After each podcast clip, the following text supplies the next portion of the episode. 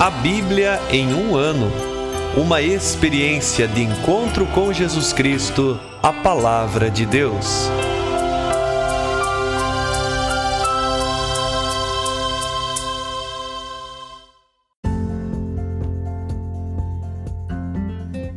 Olá, eu sou André, seminarista na Diocese de Ponta Grossa, no Paraná. Você está ouvindo o podcast A Bíblia em um ano Usando um plano de leitura cronológico, vamos ler a Bíblia inteira em 365 dias, descobrindo como a história da salvação se desdobra e se atualiza em nossas próprias vidas e na vida da Igreja. Estamos usando a Bíblia Católica com a tradução oficial da Conferência Nacional dos Bispos do Brasil. Você pode acessar o plano de leitura completo por meio de um link que você encontra na página do Instagram, a um ano ou no facebook.com barra seminariopg. Inscreva-se nesse podcast por meio da plataforma que preferir para receber as notificações diárias dos nossos episódios.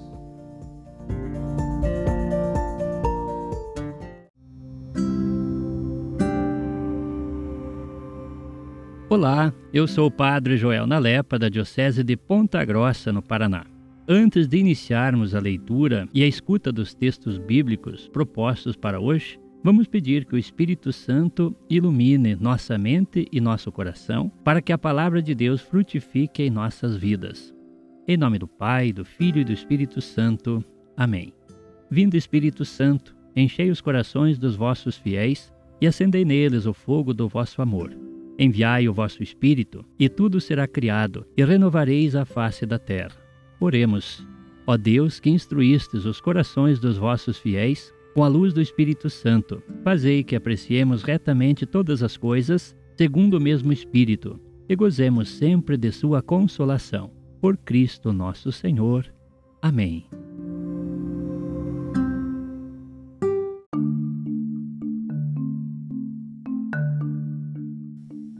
Hoje é o dia 151 de nosso podcast A Bíblia em um ano e daremos início à leitura do primeiro livro dos Reis, em seu capítulo 1, onde nós veremos Salomão sendo ungido rei, e leremos também os capítulos 1 e 2, agora do segundo livro de Crônicas, onde veremos o rei Salomão que pede sabedoria a Deus e que faz os preparativos para a construção do templo do Senhor.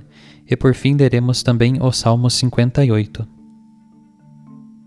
Primeiro livro dos Reis, capítulo 1 o rei Davi já era idoso e avançado em anos, e por mais que o cobrissem com roupas, não se aquecia. Seus servos lhe disseram: Procure-se para meu senhor o rei uma moça virgem que fique a serviço do rei para cuidar dele. Que ela durma em teus braços e aqueça meu senhor o rei. Procuraram então por todo o território de Israel uma linda moça e encontraram a sunamita Abizag, que levaram até o rei. A moça era extremamente linda cuidava do rei e o atendia, mas o rei não tinha relações com ela. Adonias, filho de Agite, encheu-se de orgulho e declarou: Eu vou ser rei. Adquiriu um carro e cavalos e cinquenta homens para correr à sua frente. Seu pai, enquanto estava com vida, não o censurava, nem perguntava: Por que fazes isso? Além disso, ele era muito bonito. Tinha nascido a Davi logo depois de Absalão ele fez um acordo com Joabe, filho de Sárvia, e com o sacerdote Abiatar, os quais deram sua adesão a Adonias. Mas o sacerdote Sadoc, Banaías, filho de Joiada, o profeta Natã, Semei, Rei e os valentes do exército de Davi não estavam ao lado de Adonias. Adonias ofereceu então um sacrifício de ovelhas, vitelos e bezerros cevados junto à pedra de Zoelet, perto de En-Rogel.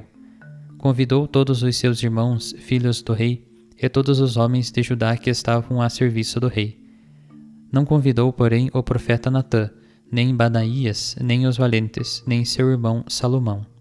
Natã falou a Betsabeia, mãe de Salomão: Não ouviste que Adonias, filho de Agite, tornou-se rei sem que nosso senhor Davi o saiba? Vem, aceita meu conselho para garantires tua vida e a do teu filho Salomão. Apresenta-te ao rei Davi e diz-lhe: Meu senhor, o rei, acaso não juraste a mim, tua serva, Teu filho Salomão reinará depois de mim e se sentará no meu trono? Como então Adonias tornou-se rei? E enquanto ainda lá estiveres a falar com o rei, eu mesmo entrarei atrás de ti e confirmarei as tuas palavras. Betsabeia entrou no quarto do rei. Ele já estava muito idoso e Abisag, a sunamita, o atendia. Betsabeia inclinou-se e prostrou-se diante do rei Davi. Este perguntou-lhe: Que desejas? Ela respondeu: Meu senhor, tu juraste pelo Senhor teu Deus a tua serva. Teu filho Salomão reinará depois de mim e há de sentar-se no meu trono. Agora, porém, Adonias tornou-se rei, e tu, meu senhor o rei, não o sabes.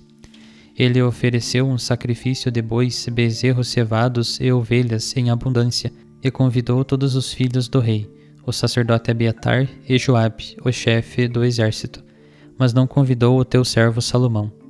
Contudo, meu senhor o rei, todo o Israel tem os olhos postos em ti, para que des a conhecer quem se sentará no trono do Senhor meu rei depois de ti. De contrário, quando meu senhor o rei adormecer com os seus pais, eu e meu filho Salomão seremos tratados como criminosos. Estava ela ainda a falar com o rei quando entrou o profeta Natã. Deram a entender ao rei: Está aí o profeta Natã. Este apresentou-se ao rei, prostrou-se por terra e disse: Meu senhor o rei, tu disseste: Adonias reinará depois de mim e há de sentar-se no meu trono? Pois hoje ele desceu para sacrificar bois, bezerros, cevados e ovelhas em abundância, e convidou todos os filhos do rei, os chefes do exército e o sacerdote Abiatar. Eles estão comendo e bebendo com ele, enquanto gritam: Viva o rei Adonias! Mas a mim, que sou teu servo, ao sacerdote Sadoc, a Banaías, filho de Joiada, e ao teu servo Salomão, ele não nos convidou. Será que esta ordem partiu de meu senhor, o rei, sem ter manifestado a mim, seu servo, quem se sentará no trono de meu senhor, o rei, depois de ti? O rei Davi respondeu: Chamai-me Betsabeia. Quando ela se apresentou e se pôs de pé diante dele, o rei jurou: Pelo Deus vivo, que livrou minha alma de toda angústia. Outrora eu te jurei pelo Senhor, Deus de Israel Salomão, teu filho, reinará depois de mim e há de sentar-se no meu trono em meu lugar. Pois bem, farei isso hoje mesmo. Então Betsabeia inclinou-se, o rosto por terra, diante do rei, prostrou-se e disse: Viva para sempre meu senhor, o rei Davi. Em seguida o rei Davi ordenou: Chamai meu sacerdote Sadoc, o profeta Natã e Banaías, filho de Joiada. Eles se apresentaram diante do rei. O rei disse-lhes: Tomai convosco os servos do vosso senhor, fazei montar o meu filho Salomão na minha mula e descei com ele a Gion. Lá o sacerdote Sadoc e o profeta Natã ungirão rei sobre Israel. Tocareis então o chofar e proclamareis: Viva o rei Salomão! Então subireis atrás dele, e ele virá sentar-se no meu trono para reinar em meu lugar. É a ele que eu nomeio príncipe sobre Israel e Judá Banaías, filho de Joiada, respondeu ao rei: Amém.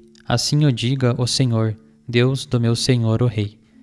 Como o Senhor esteve com meu senhor o rei, assim ele esteja com Salomão, e enalteça seu trono mais ainda que o trono do meu senhor o rei Davi. Então o sacerdote Sadoc, o profeta Natã, Banaías, filho de Joiada, os sereteus e os feleteus desceram, fizeram Salomão montar na mula do rei Davi e conduziram-no a Gion. O sacerdote Sadoc tomou o chifre com óleo da tenda do santuário e ungiu Salomão. Tocaram o chofar e todo o povo disse: Viva o rei Salomão! O povo inteiro subiu depois dele. O povo tocava flautas e alegrava-se com grande júbilo, e a terra explodia com seus clamores. Quando acabaram de comer, Adonias e todos os seus convidados ouviram o clamor. Ao ouvir o som do chofar, Joabe disse: Que significa esse clamor da cidade em alvoroço? Estava ainda a falar quando chegou Jonatas, filho do sacerdote Abiatar. Adonias disse-lhe: Entra, pois és homem de bem e trazes boas notícias. Jonatas respondeu a Adonias: Pelo contrário, o Senhor nosso rei constituiu rei a Salomão e enviou com ele o sacerdote Sadoc, o profeta Natã, Banaías, filho de Joiada, os sereteus e os feleteus, e fizeram-no montar a mula do rei. O sacerdote Sadoc e o profeta Natã ungiram no rei em Gion, e de lá subiram cheios de alegria. A cidade explodiu em clamores. É esse o barulho que ouvistes. Salomão já está sentado no trono real. E mais, os servos do rei vieram abençoar ao nosso senhor o rei, dizendo: Que Deus faça prosperar o nome de Salomão ainda mais que o teu nome, e enalteça seu trono acima do teu trono. E o rei prostrou-se sobre o seu leito, e ainda falou assim: Bendito seja o Senhor, o Deus de Israel, que hoje me deu alguém que está sentado no meu trono, à vista dos meus olhos. Todos os que tinham sido convidados por Adonias ficaram aterrorizados, levantaram-se e partiram, cada qual por seu caminho. Adonias, temendo Salomão, levantou-se e procurou asilo, agarrando-se aos chifres do altar. Fizeram saber a Salomão: Olha, Adonias tem medo do rei Salomão, e por isso agarrou-se aos chifres do altar, pedindo: O rei Salomão prometa-me hoje que não matará a espada o seu servo. Salomão respondeu: Se ele se mostrar um homem de bem, nenhum de seus cabelos cairá por terra. Mas se nele se encontrar maldade, morrerá. Então Salomão mandou tirá-lo do altar, e ele veio e prostrou-se diante do rei Salomão. E Salomão lhe disse: Vai para a tua casa. Segundo livro de Crônicas, capítulo 1 Salomão, filho de Davi, consolidou-se no reinado, pois o Senhor, seu Deus, estava com ele e engrandeceu-o sobremaneira. Salomão falou a todo Israel, aos chefes de mil e de cem, aos juízes, a todos os príncipes de todo Israel e a todos os chefes de clã. Acompanhado de toda a assembleia, Salomão subiu ao lugar alto de Gabaon, pois lá estava a tenda do encontro com Deus, que Moisés, o servo do Senhor, havia feito no deserto. Mas depois Davi havia transferido a arca de Deus a Cariat e Arim, ao lugar que ele havia preparado, pois havia instalado uma tenda para ela em Jerusalém. Ali, na frente da morada do Senhor, encontrava-se o altar de bronze, feito por Bezaleel, filho de Uri, filho de Ur, e Salomão, com a assembleia, foi consultá-lo. Salomão subiu ao altar de bronze que estava diante do Senhor, junto à tenda do encontro, e ofereceu sobre ele mil holocaustos. Naquela noite Deus apareceu a Salomão e lhe falou: Pede o que desejas que eu te dê. E Salomão respondeu a Deus: Tu mostraste grande benevolência para com meu pai Davi e me constituíste rei em seu lugar. Agora, Senhor Deus, confirme-se o que prometeste a meu pai Davi, pois tu me constituíste rei sobre um povo numeroso como o pó da terra. Concede-me sabedoria e conhecimento para dirigir com êxito este povo. Pois quem governaria este teu povo tão grande? E Deus disse a Salomão: Já que é isso que teu coração deseja, e não pediste fortuna, riquezas e glória, nem longa vida, mas sabedoria e conhecimento para governar meu povo, sobre o qual te constituí rei, te será dado sabedoria e conhecimento, e também fortuna, riqueza e glória como não as teve nem terá outro rei, nem antes nem depois de ti. Depois Salomão se retirou do lugar alto de Gabaon e foi para Jerusalém, longe da tenda do encontro, e reinava sobre Israel. Salomão se proveu de carros e cavaleiros. Ele tinha mil e quatrocentos carros e doze mil cavaleiros, que estacionou nas cidades de guarnição da cavalaria e junto do rei, em Jerusalém. O rei fez que em Jerusalém a prata e o ouro fossem tão comuns como as pedras, e os cedros tão abundantes como os sicômoros na planície. Os cavalos de Salomão eram importados do Egito e de Coa. Os negociantes do rei adquiriam-nos em Coa por preço de mercado. Importava-se um carro do Egito por seiscentos ciclos de prata e um cavalo por cento e cinquenta e assim eram revendidos a todos os reis dos Eteus e de Aram. Então Salomão resolveu construir uma casa para o nome do Senhor e um palácio real para si. Capítulo 2 Salomão mandou providenciar setenta mil carregadores e oitenta mil trabalhadores para cortar pedras na montanha, e mais três mil e seiscentos contramestres. Mandou dizer a Hiram, rei de Tiro: Atendeste meu pai Davi, mandando-lhe madeira de cedro para a construção de uma casa para ele residir. Agora estou construindo uma casa para o nome do Senhor meu Deus. A ele a dedicarei para o suave incenso queimado diante dele, para o pão perpétuo da apresentação, para os holocaustos da manhã e da tarde, nos sábados, no nono mês e nas festas em honra do Senhor, nosso Deus, como prescrito a Israel para sempre. A casa que vou construir deve ser grande, pois nosso Deus é maior que todos os deuses. Mas quem é capaz de lhe construir uma casa? Nem os céus, nem os céus dos céus são capazes de contê-lo. E quem sou eu para lhe construir uma casa, ainda que só para queimar incenso diante dele? Agora, pois, envia-me um homem hábil em trabalhos de ouro, prata e bronze, ferro, púrpura vermelha, carmesim e púrpura roxa, é capaz de entalhar gravuras ao lado dos artistas que tenho em Judá e em Jerusalém, preparados por meu pai Davi. Manda-me cedro, cipreste e pinho do Líbano, pois eu sei que teus servos são experientes lenhadores no Líbano. Meus servos trabalharão com os teus. Que me preparem bastante madeira, pois o templo que vou construir deverá ser muito grande e maravilhoso. Para a alimentação de teus servos que vão derrubar as árvores, enviarei vinte mil tonéis de trigo, vinte mil tonéis de cevada, vinte mil talhas de vinho e vinte mil talhas de azeite. Irã, rei de Tiro, respondeu a Salomão por escrito: Foi por amor a seu povo que o Senhor te constituiu rei sobre ele. E acrescentou: Bendito seja o Senhor, Deus de Israel, que fez o céu e a terra, e que deu a Davi um filho tão sábio, perspicaz e inteligente, para construir uma casa para o Senhor e um palácio para si. Pois bem, eu te envio um homem hábil e entendido, o mestre Irã, filho de mulher danita e de pai Tírio. Ele sabe trabalhar com ouro e prata, bronze e ferro, pedra e madeira, bem como púrpura vermelha e roxa, linho e carmesim. Entende de gravações de todo tipo e executa qualquer desenho encomendado, em colaboração com os teus profissionais e os de meu senhor, teu pai Davi. Agora, meu senhor, podes enviar a teus servos o trigo e a cevada, o azeite e o vinho que prometeste. Nós cortaremos as árvores do Líbano na medida em que precisares, e vamos enviá-las em balsas pelo mar, a Jope. Dali tu as transportarás para Jerusalém Salomão recenseou todos os migrantes residentes na terra de Israel depois do recenseamento realizado por seu pai Davi.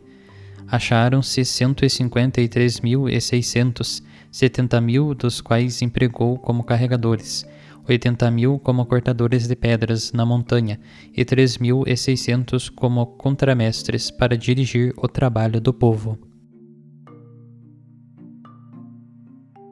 Salmo 58 ao maestro do coro, segundo a melodia Não Destruas, poema de Davi.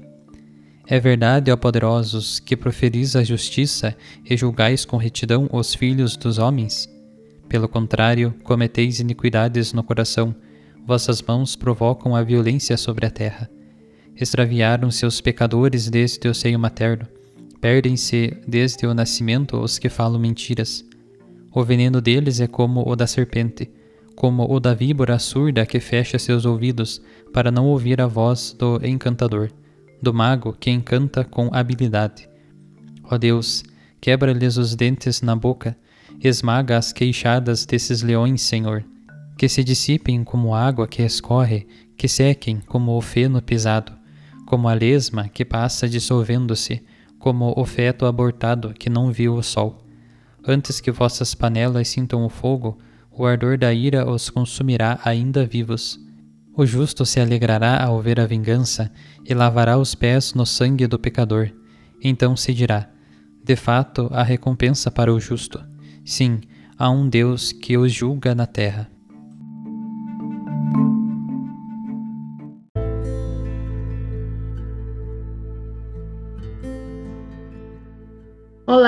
Sou Flávia Nascimento, da Diocese de Ponta Grossa, no Paraná. Pertenço ao Instituto Secular Servas de Jesus Sacerdote. Os capítulos iniciais do primeiro livro dos Reis fazem parte do desfecho da sucessão ao trono de Davi. Já no primeiro capítulo, ouvimos a tentativa frustrada de Adonias de tornar-se rei e a proclamação de Salomão para o trono, conforme o desejo do rei Davi, em cumprimento ao juramento que havia feito a Berzabeia, mãe de Salomão. O segundo livro das Crônicas inicia com a notícia da consolidação do trono de Salomão e a sua subida ao lugar alto de Gabaon, onde estava a tenda do encontro com Deus, feita por Moisés, e o altar de bronze. Ali, Salomão tem uma visão de Deus. Ele pede a sabedoria e a inteligência para governar seu povo, dons que lhes são concedidos com o acréscimo de riquezas, bens e glória. Então Salomão resolve construir o templo para o Senhor e um palácio real para si. Para isso, entra em contato com Irã, rei de Tiro, de quem obtém ajuda. De todos esses fatos que ouvimos, vamos nos deter um pouco mais no pedido de Salomão a Deus. Relembremos um trecho do seu diálogo com o Senhor. Concede-me sabedoria e conhecimento para dirigir com êxito esse povo, pois quem seria capaz de governar esse povo tão grande? Nesse próprio pedido de Salomão já vemos uma imensa sabedoria Pois realmente, para bem governar um povo, não é a fortuna, nem a riqueza ou a glória que podem ajudar, mas sim a sabedoria do coração, para ser capaz de zelar pelo bem de todos. O que será que cada um de nós pediria a Deus se estivesse no lugar de Salomão? A sabedoria é um dos dons do Espírito Santo Falando sobre esse dom, o nosso Papa explicou que ela é a graça de poder ver cada coisa com os olhos de Deus. Às vezes, vemos as coisas de acordo com a conveniência ou de acordo com o nosso coração, com amor, com ódio ou até com inveja. Esse não é o olhar de Deus. A sabedoria, portanto, não nasce tanto da inteligência ou do conhecimento que podemos adquirir, mas da intimidade com Deus nos ensina o Papa. Quando estamos em comunhão com o Senhor, de certo modo o Espírito Santo transfigura o nosso coração e nos faz sentir todo o seu calor e a sua predileção. Então, tudo nos fala de Deus e torna-se um sinal da sua misericórdia e do seu amor. E isso torna sábio o nosso coração. Não naquele sentido de saber tudo, de ter a resposta para tudo, mas no sentido de que saboreia Deus. O nosso coração e a nossa vida têm um gosto, o sabor de Deus. Como é importante ter cristãos assim nas nossas comunidades. Neles tudo fala de Deus, tornando-se um sinal vivo e estupendo da sua presença e do seu amor. Mas isso não podemos improvisar, nem alcançar só por nós mesmos. É um dom que Deus concede àqueles que se tornam dóceis ao seu Espírito. Todos nós temos dentro de nós o Espírito Santo, ao qual podemos ou não escutar. Se nós o ouvimos, teremos a sabedoria de Deus. Peçamos ao Senhor que nos dê a sabedoria de olhar com os olhos de Deus, de sentir com o seu coração e de falar com as palavras de Deus. E com essa sabedoria devemos ir adiante, construindo a igreja. Peçamos a Maria, sede da sabedoria, que nos conceda esta graça. Só assim seremos pessoas cuja vida tem sabor e também dá sabor ao mundo o sabor de Deus.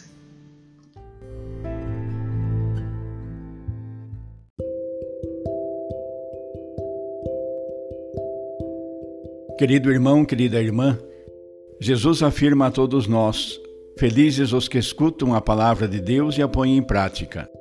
Peçamos que a palavra que acabamos de ouvir se faça vida em nós e inspire as nossas ações. Oremos. Ó Deus, concedei ao vosso povo alimentar-se cada vez mais da vossa palavra e nela encontrar a fonte da vida.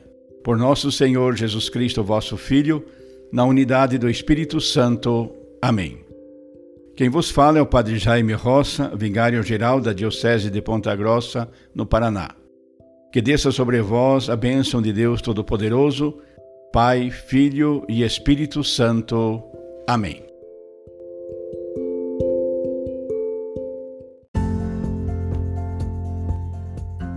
Você acaba de ouvir mais um episódio do podcast A Bíblia em um Ano. Continue nesse bom propósito de ouvir, ler e praticar a palavra de Deus. Rezemos por todos que estão fazendo este caminho de leitura da Bíblia. Procure também participar da sua comunidade.